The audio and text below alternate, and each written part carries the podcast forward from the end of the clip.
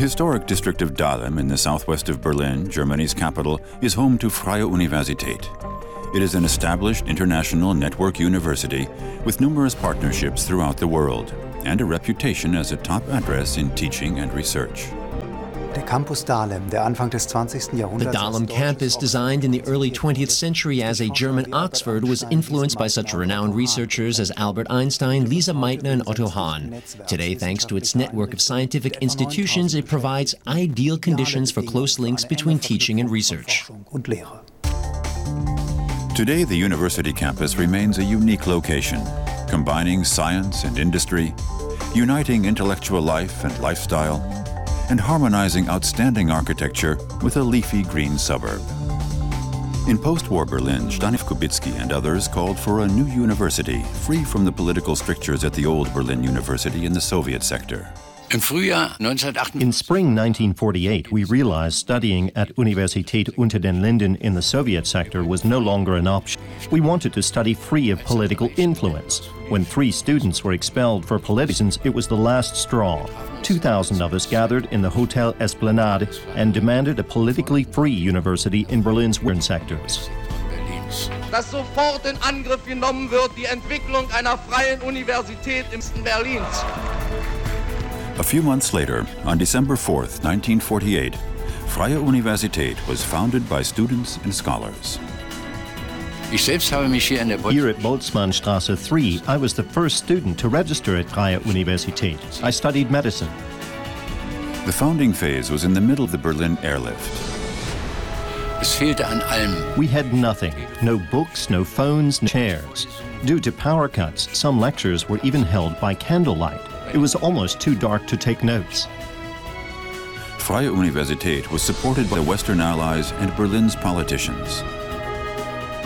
The new university preserved Humboldt's educational ideal and academic freedom for Berlin. Freie Universität has cherished that. It has dedicated a monument to the founding students who died for their beliefs in academic and political freedom.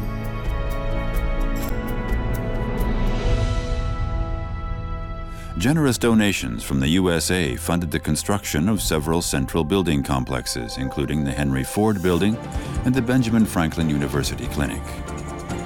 Freie Universität has symbolized German US friendship ever since the visit by President John F. Kennedy in 1963. This school must be interested in turning out citizens of the world and men who are willing to commit their energy to the advancement of a free society. That's why you're here and that's why this school was founded. By the 1950s, the university was well established and enjoyed a high reputation at home and abroad.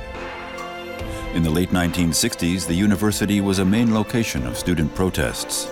The political zeal of those days provided a major impetus toward greater transparency, equality, and democracy in Germany.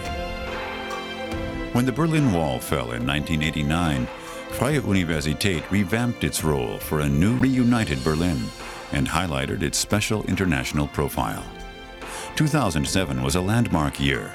Freie Universität Berlin became one of the few universities in Germany to be awarded University of Excellence status. Together with our many partner institutions, we are molding the Dahlem Research Campus into a dynamic scientific site with a strong international profile.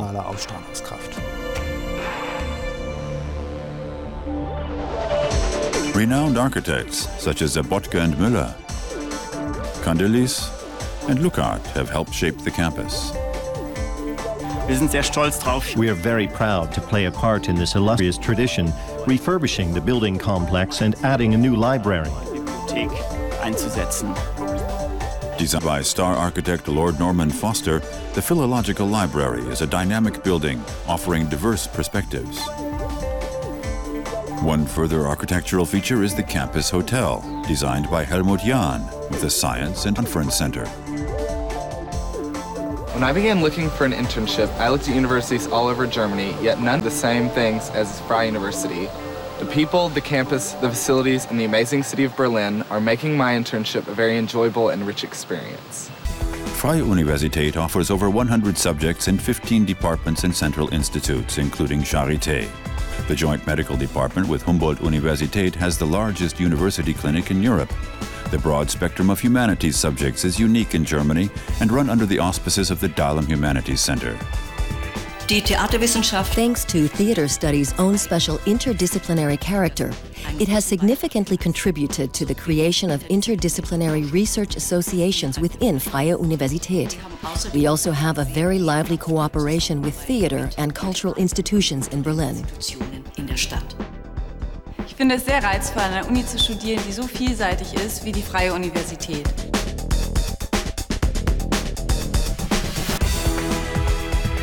Die Vielfalt. Freie Universität's strength is also the range of specialized subjects. The spectrum runs from archaeology and Egyptology to classical studies or ancient Near Eastern studies. Our Educational Science and Psychology Department is one of the largest and most successful in all of Germany, evidenced, for example, in the very high third party research funding. And our excellent network with other institutions enables us to successfully do research into key educational concerns. Das Otto Suhr Institut für Politische The Otto Suhr Institute for Political Science at Freie Universität is the largest political science institute in Germany. Our main research areas not only include issues in international politics, but also the political problems facing Latin America, North America, Eastern Europe, and Asia. Deze universiteit biedt veel verschillende cursussen aan. En omdat de universiteit in Berlijn ligt, is het een ideale plek om geschiedenis en politicologie te studeren. Many well known figures from science, politics, society, and culture have visited, studied, or taught at Freie Universität.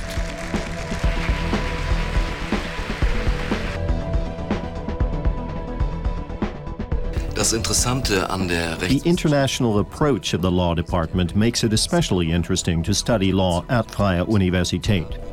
We have academic cooperation with China, Vietnam, Russia, Turkey, Japan, and the US, among others. We are working together to try and identify the constitutional standards for future legal developments in the globalized world. in globalisierten Verhältnissen.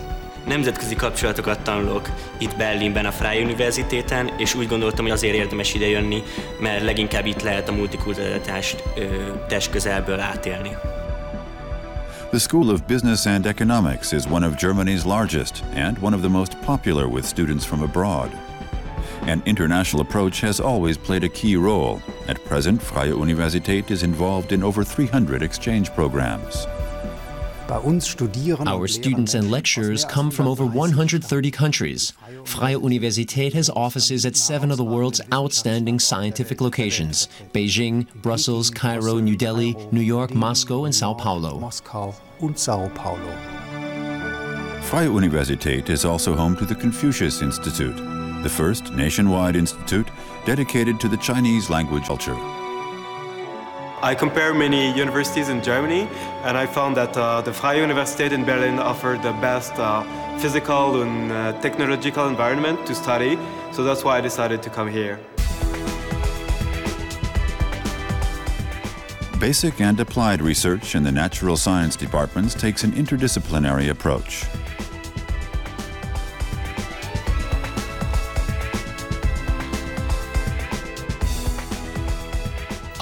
Even on an international scale, applied mathematics in Berlin is excellent.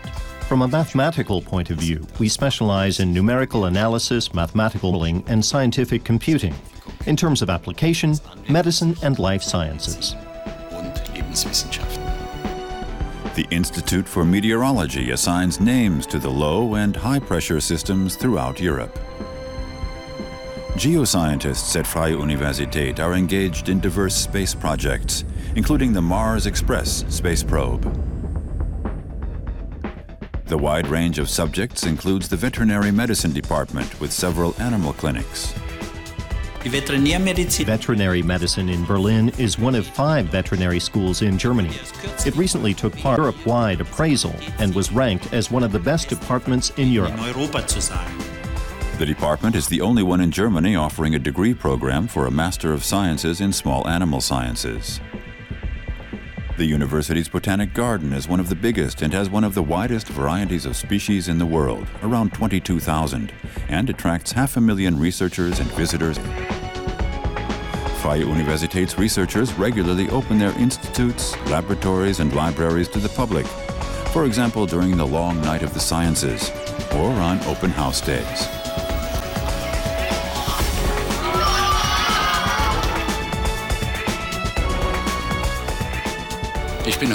Today, I am prouder of Freie Universität than ever.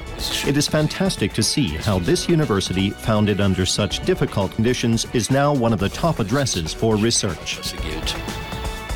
Freie Universität Berlin, as an international network university, will continue to work with its partners to play its part in mastering the challenges of tomorrow.